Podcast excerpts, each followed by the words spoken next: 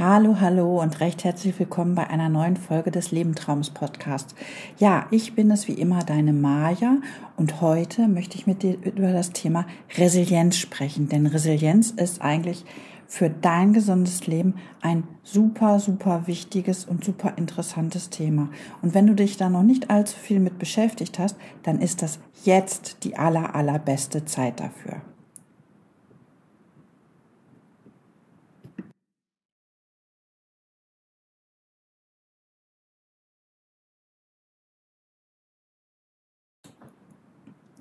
Ja, heute beschäftigen wir uns mit dem Thema Resilienz.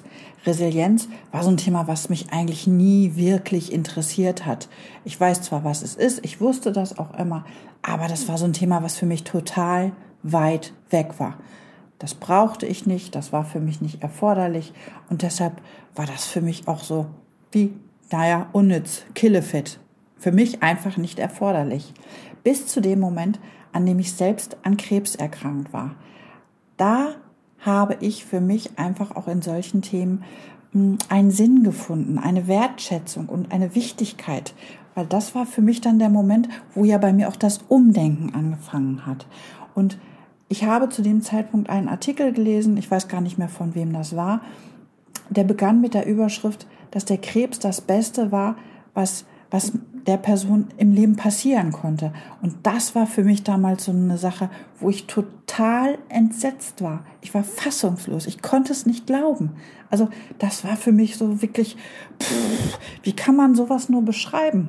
Denn in dem Moment hat man ja eigentlich ganz, ganz andere Dinge im Sinn, als zu sagen, Mensch, das ist das Beste, was mir passieren kann.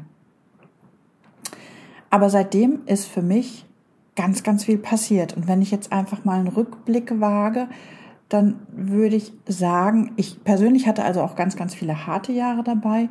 Ähm, aber es war aber auch ein ganz irrer Entwicklungssprung in ganz, ganz vielen verschiedenen Facetten und ganz, ganz vielen Dingen. Also, ähm, und für mich, ich habe es eben schon mal gesagt, waren so Themen wie Resilienz, Achtsamkeit, Unnütz, Killefit und ich wusste, was es ist, aber das war für mich nicht zwingend erforderlich. Und nachdem ich mich eigentlich auch mit diesen Themen beschäftigt habe, wie Resilienz, ähm, ging es mir auch recht schnell besser. Meine Einstellung hat sich grundlegend geändert.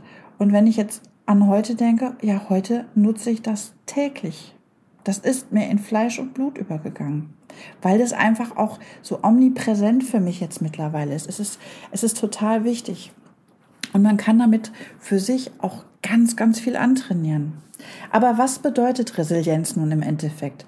Ja, Resilienz kommt aus dem Lateinischen und heißt eigentlich resiliere. Und übersetzt heißt es abprallen, zurückspringen. Ne? Also ganz, ganz weg von mir, ganz weit weg. Und obwohl es eigentlich in den unterschiedlichen Zusammenhängen genutzt wird, ist das in diesem Kontext eigentlich das am meisten genutzte. Im sozialen Verhalten beschreibt man es an einer extremen Störung, mit der man umgehen kann. Eine schwere Erkrankung ist es natürlich. Ähm, Im Ergebnis geht es hier ja eigentlich um Krisenbewältigung, denn eine schwere Erkrankung ist ja quasi eine Krise, in die man hineinstürzt. Es geht um den psychischen Widerstand, Krisen zu überstehen.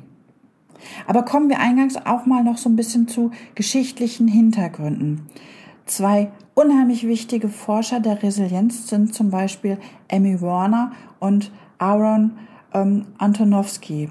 Also Frau Werner, ich sage es mal in Deutsch, hatte so zum Ende der 40er Jahre Kinder und Jugendliche beobachtet. Und hier wurde das Aufwachsen in ja, sehr, sehr ungünstigen sozialen Verhältnissen beobachtet, wie sich diese Kinder entwickeln und wie sie so ihr Leben meistern. Und da gab es also auch schon wirklich ganz interessante Ergebnisse, dass so ein Drittel dieser Kinder und Jugendlichen wesentlich mehr in ihrem Leben erreichten als ihre Eltern, weil die ganz, ganz anders sich aufgestellt haben in ihrer Kinder- und Jugendheit.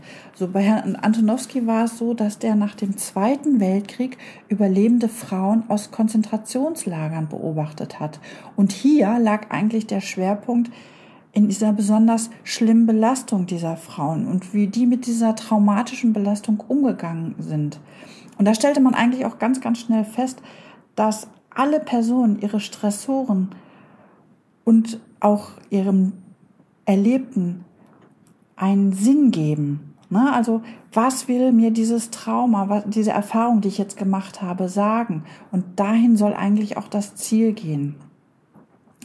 Das Ergebnis ist im Endeffekt, dass jeder Mensch Einfluss auf sein eigenes Trauma haben kann, auf seine eigene Erkrankung und so den natürlich auch wirklich ganz klar sehen kann, wo stehe ich jetzt und wo geht es eigentlich hin und wie gehe ich damit um? Wo setze ich für mich meine Ziele, damit ich damit gut umgehen kann? So, für mich war damals eigentlich so der Moment, dass ich gedacht habe, klasse, mein Ziel ist, ich will schnell wieder gesund werden. Und zwar rucki zucki, also ruckzuck und schnell und los. Also zusätzlich erfolgt dann natürlich auch immer so dieser Hinweis zur Bereitschaft der Annahme dieser belastenden Ergebnisse, die man hat oder Erlebnisse, dass das eine Herausforderung ist und dass sich das Engagement einfach wirklich richtig lohnt, da für sich was machen, zu machen. So, ähm, für mich war damals aber auch ganz schnell klar, ich will da durch, egal wie, und ich will mein Leben wieder haben, so wie es früher mal hatte. Im Endeffekt ist so, das Leben ist ein bisschen anders als früher, aber auch wunderbar. Ziel ist, du musst selbst Verantwortung übernehmen für die Situation, in der du gerade steckst. Nicht, dass andere daran schuld sind, sondern die Situation ist jetzt da. Ich übernehme Verantwortung und ändere die Situation. Auch das ist in dem Moment ein super, super wichtiger Moment. Aber das ist natürlich erstmal was, was man für sich dann einfach auch hinkriegen muss. Also das ist nicht so mal so eben schnell nebenbei. Mein großer Vorteil war einfach, dass ich schon immer ein sehr, sehr positiv denkender Mensch war. Und ich bin dann also relativ schnell auch in die nächste Bücherei marschiert, habe mich eingedeckt mit ganz viel Literatur, um dann vieles aus meinen neuen Büchern für mich herauszulesen. Also ähm, für mich war einfach auch klar, Viele Bücher waren nicht meins, aber da sind natürlich auch Bücher bei, wo ich gesagt habe, ich, das ist einfach wirklich klasse und das ist jetzt einfach auch meins. Und besonders fasziniert war ich einfach von dem Satz auch, dass resiliente Menschen immer wieder in ihre alte Form zurückkommen. Die schaffen das. Und das war so das, wo ich gedacht habe, das will ich auch. Und das kriegst du auch hin. Resilienz ist im Endeffekt erlernbar oder trainierbar. Und wir wissen ja, dass Resilienz ja die psychische Widerstandsfähigkeit ist, die man sich aneignen kann. Ein Teil bekommen wir natürlich auch mit in die Gene, in die Wiege gelegt, aber ein Teil können wir uns auch antrainieren. Und das hatten wir ja nun eben schon mal eingangs gesagt. Die beiden ähm, Wissenschaftler haben das ja auch mit den Studien herausgefunden. So, aber wie trainiere ich mir Resilienz nun an? Da gibt es natürlich ganz, ganz viele Möglichkeiten. Es gibt nicht nur die eine Methode, um sich Resilienz anzutrainieren, sondern es gibt ganz, ganz viele unterschiedliche Methoden, mit denen dann man das machen kann. Und deshalb kann man da auch nicht nach Schema F gehen, sondern es gibt da verschiedene Möglichkeiten, das zu machen. Ich möchte euch hier jetzt einfach mal verschiedene vorstellen.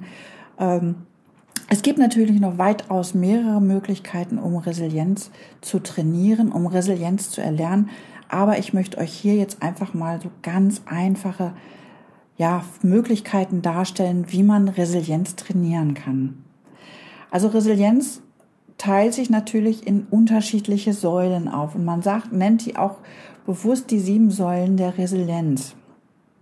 Man weiß ja, dass Stress und psychische Krisen für alle eine sehr, sehr große Belastung darstellen. Und deshalb setzt man natürlich wirklich Herausforderungen und arbeitet mit diesen sieben Säulen der Resilienz. Die erste Säule ist die Akzeptanz. Resilienz braucht immer Akzeptanz. Und deswegen lerne zu unterscheiden, was in deinem Einflussbereich fällt und was nicht. Denn wenn du erstmal das für dich klar hast, dann hast du auch diese Einsicht, dass du nicht alles steuern kannst. Und das wiederum nimmt dir dann natürlich auch den Druck. Ich meine, das ist genauso mit, wie mit einer Krebserkrankung. Da hast du erstmal keinen Einfluss drauf. Wenn es da ist, dann musst du damit umgehen im ersten Moment. Ein zweiter Punkt ist Optimismus bzw. die Handlungskontrolle. Optimismus macht immer Mut. Optimismus ist extrem wichtig, weil mit Optimismus kommst du immer besser durchs Leben. Und eine positive und eine oder eine optimistische Lebenseinstellung bildet die Grundlage für Resilienz. Also glaube nicht nur daran, dass Hindernisse erfolgreich überwunden werden können, sondern setze das für dich einfach auch immer um. Der dritte Punkt ist Analysestärke oder dass du lösungsorientiert agierst.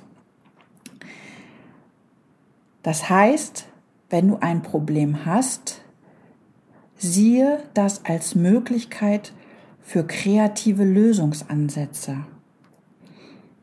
Fokussiere dich dabei immer auf ein Ziel, was du erreichen willst und nicht auf das Problem. Wenn wir jetzt das Problem der Krebserkrankung oder chronische Erkrankung sehen, dann können wir natürlich auch in unserer chronischen Erkrankung ertrinken, weil wir uns nur auf dieses Problem beschäftigen, aber nicht das Ziel vor Augen haben. Denn das Ziel bedeutet ja in diesem Moment, wir wollen wieder gesund werden. Also suche dir immer ein klares Ziel, was du vor Augen hast. Dann fällt dir der Weg dorthin auch immer viel, viel leichter. Und das ist ganz, ganz wichtig. Der vierte Punkt der sieben Säulen ist einfach die Kontaktfreude und die Netzwerkorientierung. Resilienz bedeutet ja auch nicht, dass du das für dich allein machen musst, allein ausleben musst, sondern wenn du dir ein positives Umfeld aufbaust, was dir in einer Krise auch wirklich Kraft geben kann, was dich unterstützt, dann stärkt das zeitgleich deine Resilienz. Wenn du dich aber nur mit Nörglern umgibst oder Menschen, die dich runterziehen, kannst du deine Resilienz einfach nicht stärken. Also suche dir wirklich Menschen um dich rum, die dir gut tun, die dir zuhören können. Der fünfte Punkt hierbei ist die Selbstwahrnehmung. Wie nimmst du dich selbst wahr? Trainiere deine innere Ruhe. Finde zur Gelassenheit. Und versuche Gedanken und Emotionen in unterschiedlichen Situationen ganz bewusst zu steuern wenn du Stress hast, wie gehst du mit deinem Stress um? Versuche da einfach mal ganz, ganz tief in dich hineinzuhorchen, damit du für dich vielleicht klar hast, wie ist das jetzt für mich in diesem Moment?